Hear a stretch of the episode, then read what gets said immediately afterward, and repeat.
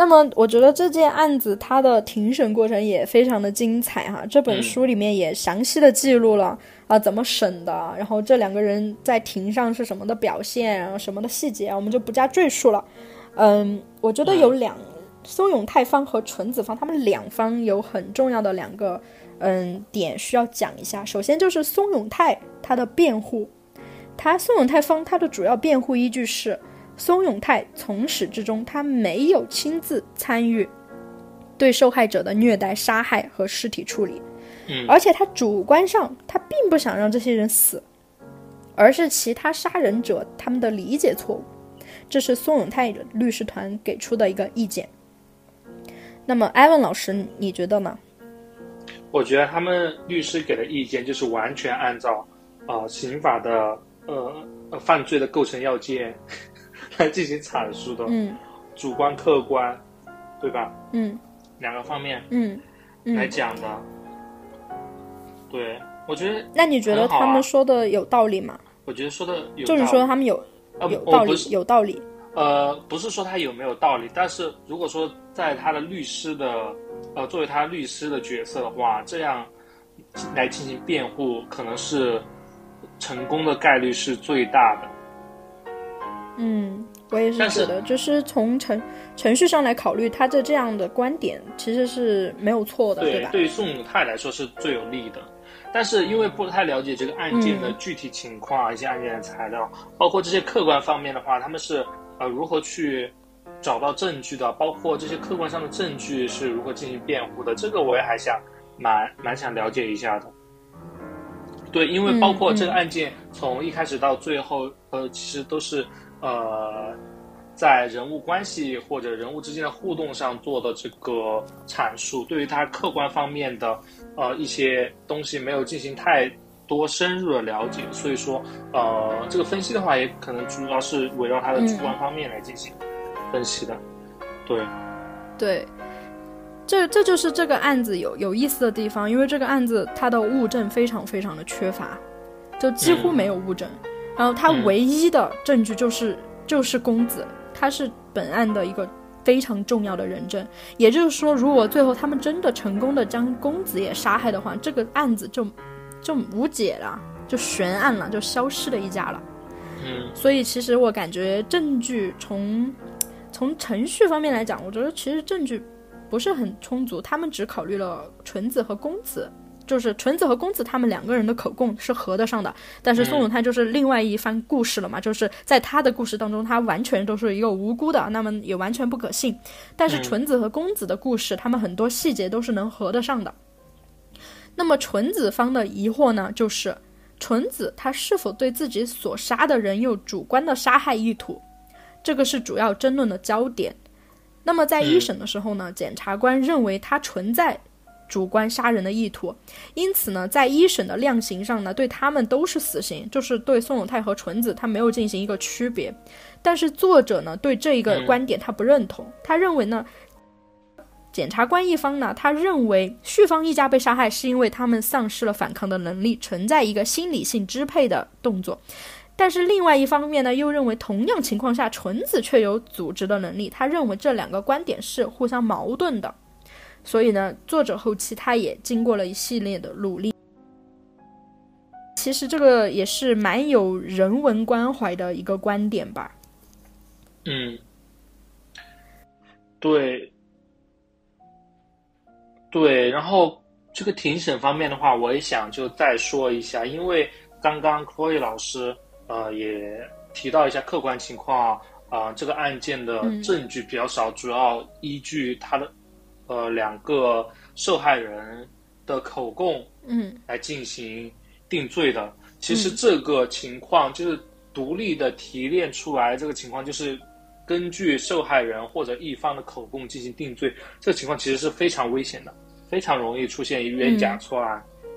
对，这个案件的话就不做不做更多的就是呃这个定性上的分析了。但是我是。把这个东西提炼出来给大家讲一下。其实，包括现在司司法实践中，很少有案件能够仅凭当事人的口供，除了强奸外，是个比较特殊的案例以外啊，因为这个案件存在那个取证比较困难。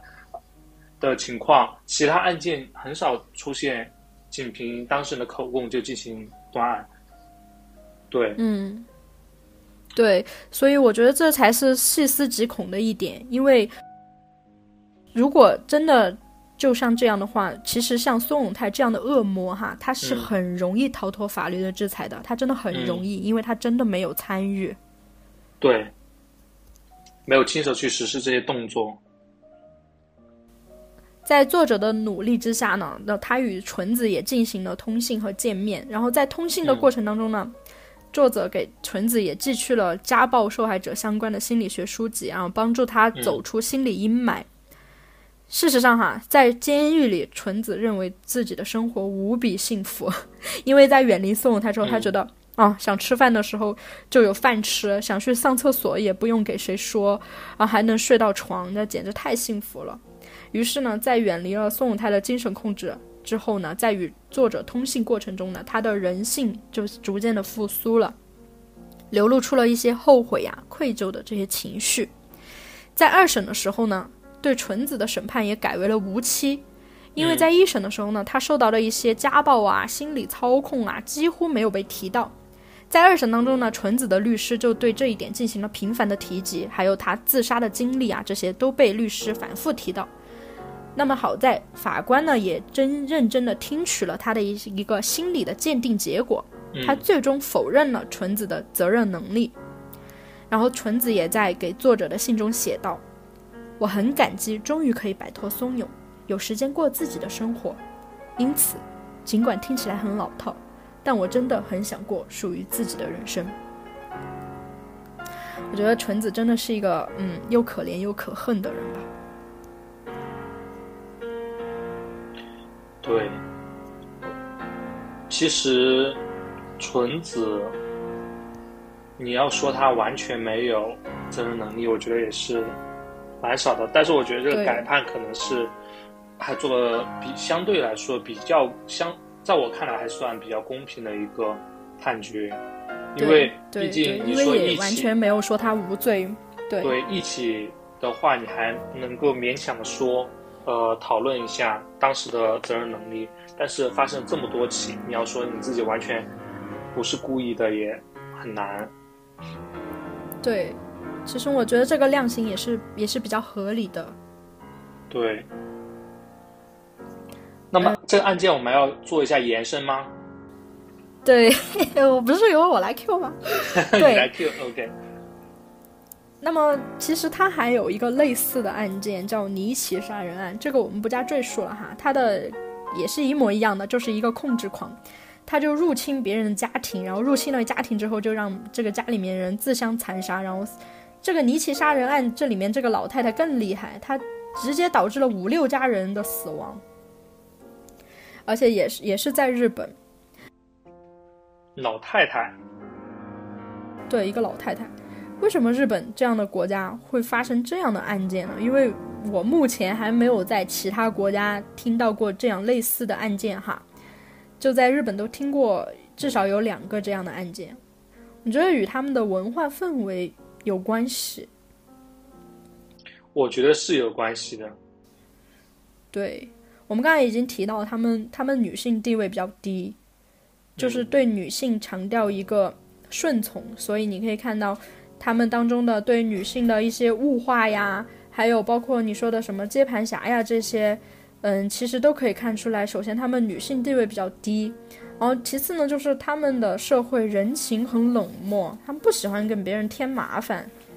就如果你刚刚说的，像我们中国的街坊邻里之间，如果关系处得很好的话，其实你家出点什么事儿，别人家早就知道了。就是你家有什么鸡毛蒜皮的事，邻居家早就知道了。但是他们的社会人情非常冷漠，也不喜欢跟别人添麻烦，这也导致了他们家庭与家庭之间相对比较封闭，发生什么事情也不容易被别人知道。嗯，还有就是他们的家庭关系比较疏离，连带不紧密，就是他们的嗯父母和兄弟姐妹之间，他们的关系其实感觉都比较的，就是相对来说都比较冷漠，就没有那么关系连密。还有就是他们的社会。对于顺从、盲从这样的一种姿态的强调吧，比如说你在现代的日本社会也可以看到，他们对流行文化的一些跟风，还有比如说他们二战时期被军国主义的洗脑，就可以看出他们对那种绝对权威的服从，一种病态的慕强吧。对，我觉得都可以看出来，他们这个社会其实就是孕育这种案件的一个温床。对，我觉得他们个人看来啊，他们属于那种比较温和一点，披着温和外表的一个，就男权至上的一个社会。对，包括最突出的一个体现就是，呃，现在会比较少，之前会比较多一点，就是有一种切腹文化。嗯。对，这个是有点难以理解，但是在他们那个社会能够如此的如此的盛行，自愿去服从切腹这种惩罚，而且他在他们看来，切腹这种行为还是容哎不对，是谢罪的一种方式，自己是能够接受的，就要求人要服从到这种地步，我觉得真的是他们的文化对于他们行为的影响真的是很大。对，而且你刚刚说是披着呃什么男权社会哈，我觉得他们的社会更像是一种披着发达国家外套的一个原始社会，甚至都不能说是封建社会。发达国家是形容经济状况吧？对他们就是披着现代文明的原始社会，就是因为你会觉得其实日本它其实一直以来都属于亚洲。的老大嘛，就是经济方面哈，就最最近才没落的，就从泡沫经济开始就没落了。但是他们其实也是亚洲国家里面，嗯，人民生生活水平比较好的啦，就经济发展比较好的了。但是为什么在这样一个现代的文明的国家，我们还可以听到什么本支啊、侧支啊、什么嗯 什么入赘呀这种不应该出现在现代文明国家里面的词？所以我觉得他们的。嗯，一些封建的文化哈，嗯，也是有一定的渊源的。嗯。那么我们如何远离生活中的宋永泰，不要让自己当纯子呢？口语老师真的很想 Q 入下一个环节，OK。好，那克洛伊老师说一说如何远离生活中的宋永泰呢？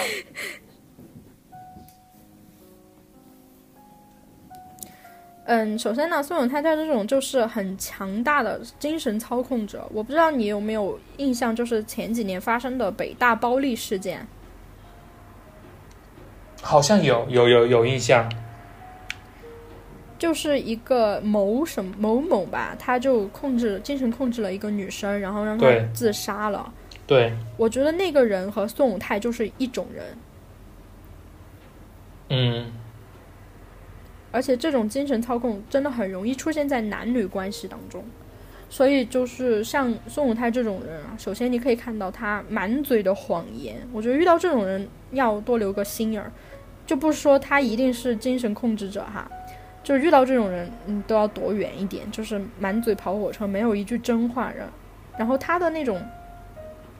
羞耻心也比一般人要低一点，就是没有什么道德底线。嗯，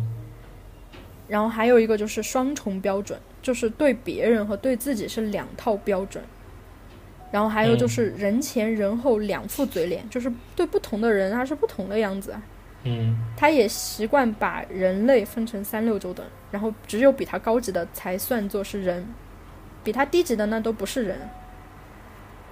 嗯，还喜欢贬低别人，把一切归咎于受害者。然后善于一眼看穿别人的弱点，挑拨离间。但是往往呢，这种人哈，他表面上还十分具有人格魅力，口才非常好。他这样才能蛊惑到人啊，就一般都有一点表演型人格。那么说完这些呢，我也觉得这些特质其实也是很多邪教教主的共性。你发现没有？对，对。之前也美国有一个邪教，对，就是让。他的那个教会成员在特定的时间，好几百人还是好几千人同时服下毒药，就是为了让他们心中的主出生。嗯，我不知道你记不记得那个叫 Jim Jim Jim Jones，Jim Jones，他那个叫叫什么？什么圣殿人民圣殿教，对，Jim Jones，对啊，就是他也是这样的人。对，还有那个曼森家族的 Charles Manson，他也是一样的。就是我觉得很重要的一点就是有人格魅力嘛，才能骗到人。然后他骗到人之后，他再怎么去进一步的控制别人。但不得不说，周围的人，嗯呃，身边的人有这其中一两项特质的人，我感觉还不嗯少。很多啊，对，但是怎么说呢？我觉得，嗯，拥有这种特质，不一定就决定他一定会是，呃，像宋永泰这样的人。就包括他如何去利用这种特质去，呃，发展自己的人生，嗯规划自己的人生，这跟他自己的选择还有关。嗯，对，说到这一点，其实大家可以发现，你身边有这样一两点的特质的人非常多，而且他们往往都是以上位者的姿态出现的，真的。你不要影射谁哦，小心自己红了。不是，大家不要觉得精神控制是很罕见的东西，其实精神控制很常见，它存在于很多关系当中，比如说，呃，老板与下属，比如说亲子关系，比如说情侣关系，它其实很多时候你都可以看到精神控制的影子的。对，这不是一个很罕见的东西，只是说它是以什么形式表示出来，它最后到底有没有造成这样震惊嗯全国的这样血腥大案，好像并不是每一个精神控制它都是以这样的形式表现出来。对，精神控制的目的也不一定是这样子，包括很多呃关系中的精神控制，双方都是不带有这种主观意图的，就是双方虽然就是控制与被控制的关系，但是双方都没有意识到自己被控制或者自己正在控制其他人。对，对，很多精神控制都是以爱的名义出现的，根本就意识不到，你根本就意识不到自己被控制了。对，比如说，就有很多重年重男轻女家庭里面的姐姐啊，不是被笑称为伏地魔吗？他们既然没有受到父母的爱和关怀，他们为什么还要这样奉献自己家庭，还要拿钱出来给弟弟买房？他们就是在某种程度上被 manipulated 了。嗯，那么，如何防止自己被操控呢？艾文老师，你觉得呢？我觉得个人而言的话，我就是感觉这些人没什么眼缘，我就不会再深入交流。对我觉我觉得这很重要，就是相信你自己的直觉，就让你不舒服的人和事就不要去理他就可以了。对，相信自己的第一感觉。对，要是就是要不要怕把别人得罪了，或者不好意思拒绝他呀，就不舒服就拒绝。对的。但是同时，跟家人朋友，对，嗯要保持你的这种社会联系。很多时候你是对对对，呃，你自己作为一个当事人，你是看不清楚这个整个的情况是怎么样子的。你需要周围有一些朋友、亲戚这些帮你来帮助你提供一些多一点的观点。你不一定采纳，但是你可以听一听周围的人是怎么想的，有助你有助于你进行一个整体性的思考。对，对，要随时随地就是保持不要不要觉得自己是个孤岛。对。还有就是特别重要的，就是必要的时候要寻求法律的帮助。对，克洛伊老师说这一点，我觉得是很切合实际的，因为司法作为社会保障的最后一层底线，一般情况下的话，我们是不愿意求助于司法嘛，因为怎么说，嗯。大家心里都默默知道，一般你要求助于司法这种情况的话。自己的现在的一个情况是很窘迫的，相当于就会把这种窘迫的现状公布出来，让别人、国家这种强有力的公权力来介入进去，你的私生活呀，包括你的社会关系啊，都会进行一个极大的曝光。从这个孙永泰的案子也能看出来，包括你包养了很多情妇呀，什么乱七八糟的事情，都会一点一点仔细的在法庭上跟你对证，然后将你整个人给，呃，整个人的社会关系给剥离开。所以说，当你在觉得在某种情况下，你已经控制不了这个事情的走向了，你就要想好，嗯是不是现在我就要寻求司法帮助了。虽然我不是对我不是很建议大家在任何情况下都要寻求司法帮助，因为虽然很多时候说什么有困难找警察，但是不是大大小小困难都都要去找警察。但是呢，你在自己无法控制事情局面的发展走向的时候，比如说，呃，不可就是遭遇了比较强烈的家暴啊，或者是呃人身受到人身的那种生命安全受到极大的威胁的时候，这种时候在触碰生命的底线的时候，你一定一定要去寻求对司法帮助。对对，对我觉得就是不要怕丢脸，就是在生命面前什么都不重要了，把命保住再说。对，对还有就是我觉得对于女生来说，就如何与异性交往，真的是很很重要的一环，因为在两性关系当中太容易被精神控制了，所以我觉得这个也是很重要的。对，包括现在啊，虽然案例比较少吧，但是偶尔也会就是看到一些案例，就是现在女性也是非常的，对吧？呃，嗯虽然社会中多数的呃受害者还是属于女性嘛，但是现在女性也在逐渐的转变角色，也是在 但是我觉得还是大部分都是都是女性受害的。对，特别是涉及到暴力的呃元素的时候，大部分都是女性的受害者。但是，对我刚刚说那个情况可能会比较特殊一点，是可能女性受受害者还是不太参与到这种暴力的决策当中，因为生理对，特性还是决定了力量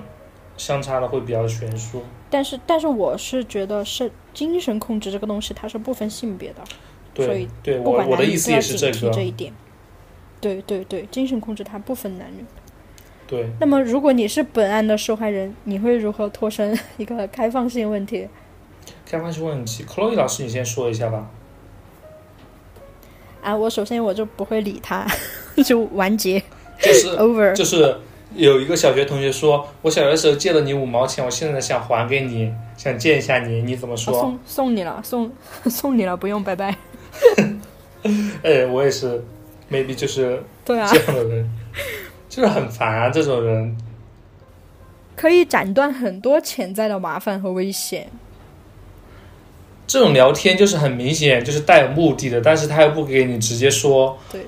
这目的是什么？找一些很烂的借口来跟你搭讪，就是对，让人觉得你这个人有点低智，就不是很想跟你是再多说话。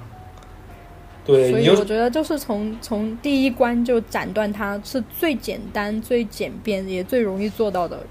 对，就是不要去接一些烂梗，就这种对对，这种事情又不幽默，而且显得人很低智。对，还有就是在不不管跟谁说话的时候，就是不要跟人家太容易交心了，就把自己什么都抖出来说。这个真的是要学习一下，我觉得就是这方面我要学习一下。嗯，对。那么，艾文老师，从法律角度，你觉得该如何完善，就是立法和社会福利机构来保护一个我们的家暴还好精神控制这种受害者？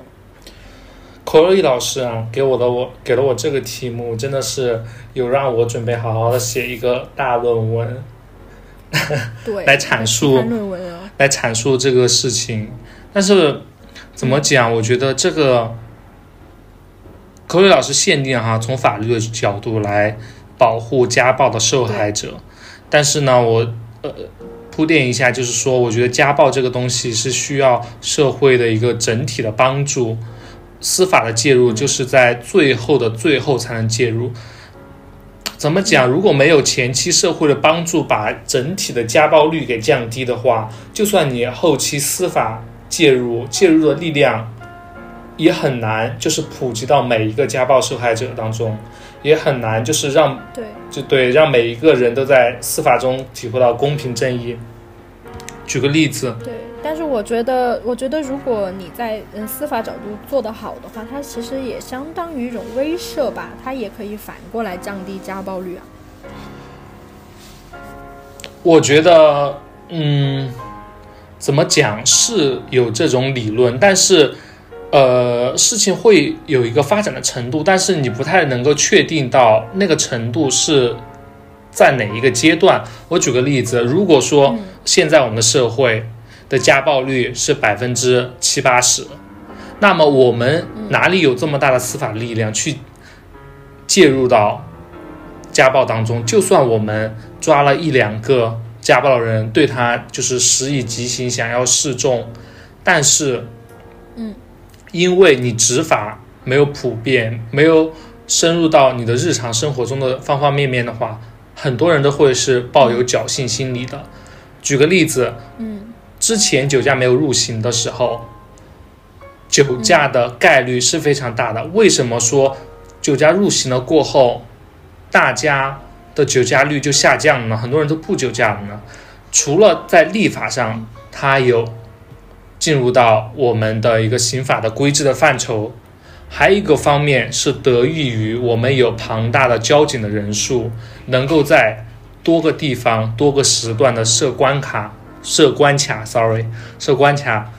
来检查当下的司机是否在酒驾。但是如果说我们没有如此高的人力和财力的成本去支出，去呃履行我们立法的要求，那么我们的法条的规定是否就成为了一纸空文呢？所以说，我们在讨论法律如何的能够保护好我们家暴的受害者，前期工作，我觉得是包括社会学家，还有其他方方面面的专业人士，包括一些权力机构，需要就家暴进行社会上的倡导、社会上的谴责，包括呃各个呃，包括达成一个社会面的共识，会让大家愿意去，人人都愿意去保护家暴受害者，人人都愿意，大部分的人吧，都愿意去谴责的这么一个大环境的情况下，我们现在来讨论，我们对于一些极端情况下家暴受害者，我们嗯能才能够去有那么多人力财力去保护好家暴的受害者。嗯，那么现好像那个今日说法的那个专家哦，，sorry，因为就是稿件没有写很好，所以就是需要慢一点来理清思路。对您继续。对，现在呢，我们有出台了一些法律法规，嗯，对，包括呃一些什么人身保护呃呃人呃那个那个那个人身保护令啊，呃什么反家暴法呀这些。目前来说，我是觉得虽然是出台了这些法律，但是我觉得家暴的受害者还是不够。对难比较难以受到保护。为什么？对因为我感觉我说这些话会被就是，嗯，反正一些呃有有争议的，有争议的，对我就不说。说了，就是大家呃要理解一下，就法律它做它在执法的过程当中，它是需要有成本的付出的，包括需要人员、需要强制力，这其中，嗯，就是说你在整个司法活动中，它是在不同的环节，它会有不同的成本支出。如果现在的总额未来的趋势是总额可能还会下降，那在这一块的占比来说，我就个人觉得可能是会不变，甚至于下降。嗯对，所以我觉得这一块的话，我觉得在未来的一段时间，在整体的大范围的呃大范围的家暴案件中，最有可能降低是家暴案件的概率，最有利的措施还是在这个前提条件中。我们社会都达成这么一个共识，都去谴责家暴的受害者，呃，家暴的施施害者，sorry，嗯，受害者，嗯呃，但是也不是说受害者在家暴当中完全是没有，呃，这么一个受到保护的权利，当然是有的。你可以向法院，呃，这个稍微咨询一下律师啊，比如说你拿出一些家暴的证据，呃，遭受家暴过后立刻进行拍照。或者是报警，然后通过警方的这些证据来加强你证据的证明力，证实了你受到家暴这么一个情况。这些证据都是在呃你在进行司法活动当中是能够得到一个有力的证明。但是说我们进行司法活动，它不是目的，它只是一个手段。我们最终的目的是要让你得到一个最最好的保护。嗯，那么，嗯。在有些情况下，求助于你的亲戚朋友、你的家人，不失于是一个好的办法。嗯，虽然克洛伊老师给我的这个题目是在法律的角度下，呃，我也只是草草的带过了。草草的。对，因为那个《今日说法》后面那个 法律专家。是吗？对，因为因为家暴这个东西，呃，虽然虽然说有句话说什么“清官难断家务事”，但是是这样吗？嗯，只能说很多情况下，各个各个职业他只是在履行自己的工作，就是如果一个事情过于的呃难以理清。那么他的成本，他付出的时间成本，他的那种心情成本就会压力很大，就是很多，你知道就会遇到一些客观上的作为人的一些困难。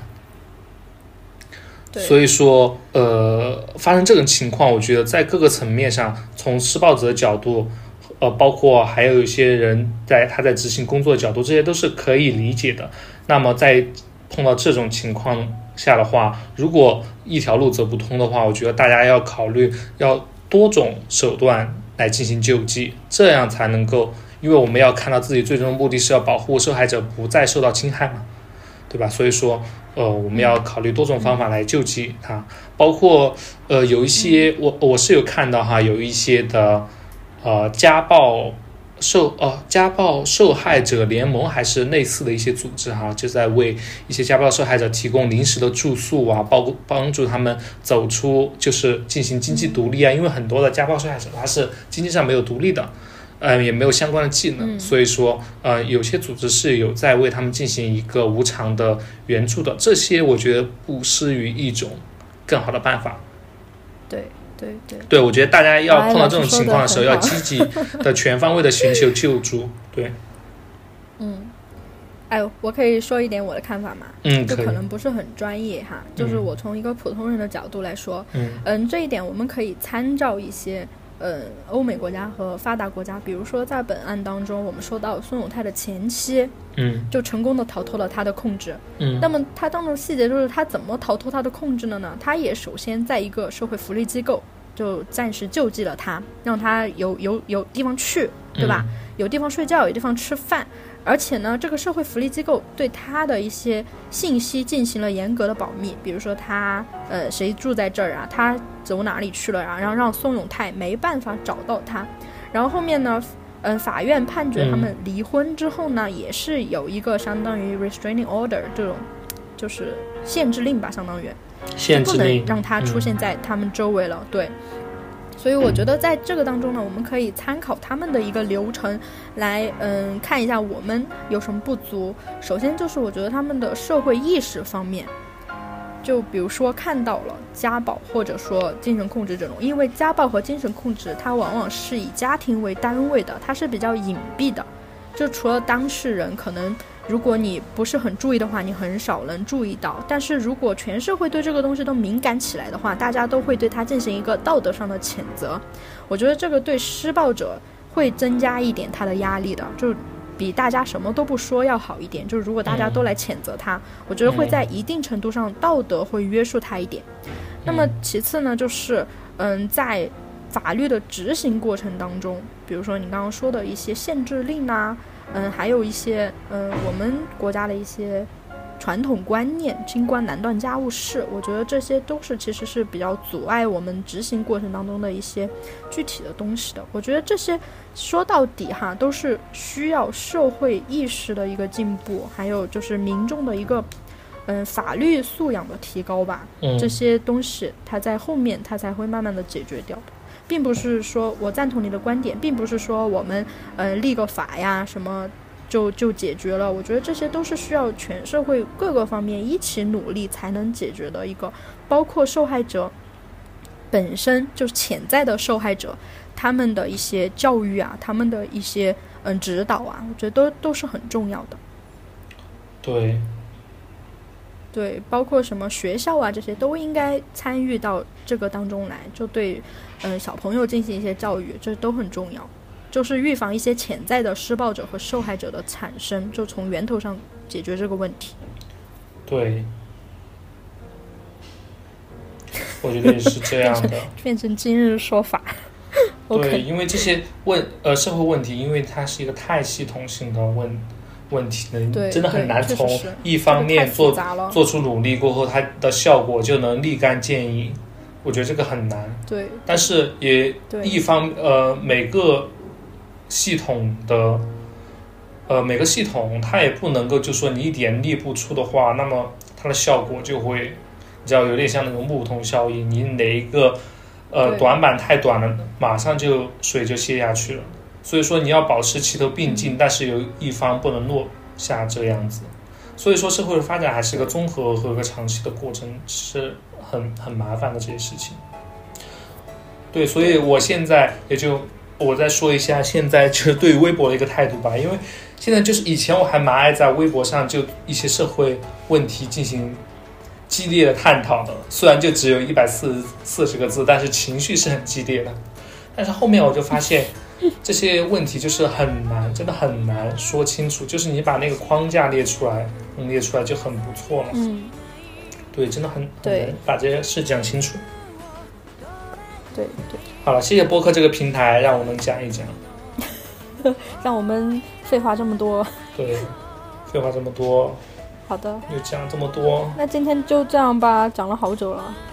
对啊，讲好久啊，辛苦克洛伊老师了，要就是狠狠的剪一下。啊，好的好的，狠狠的剪一下，嗯嗯，好的，好的，那这期就是这样了吗？嗯哼，我是 Chloe，我是 Evan，拜拜。拜拜。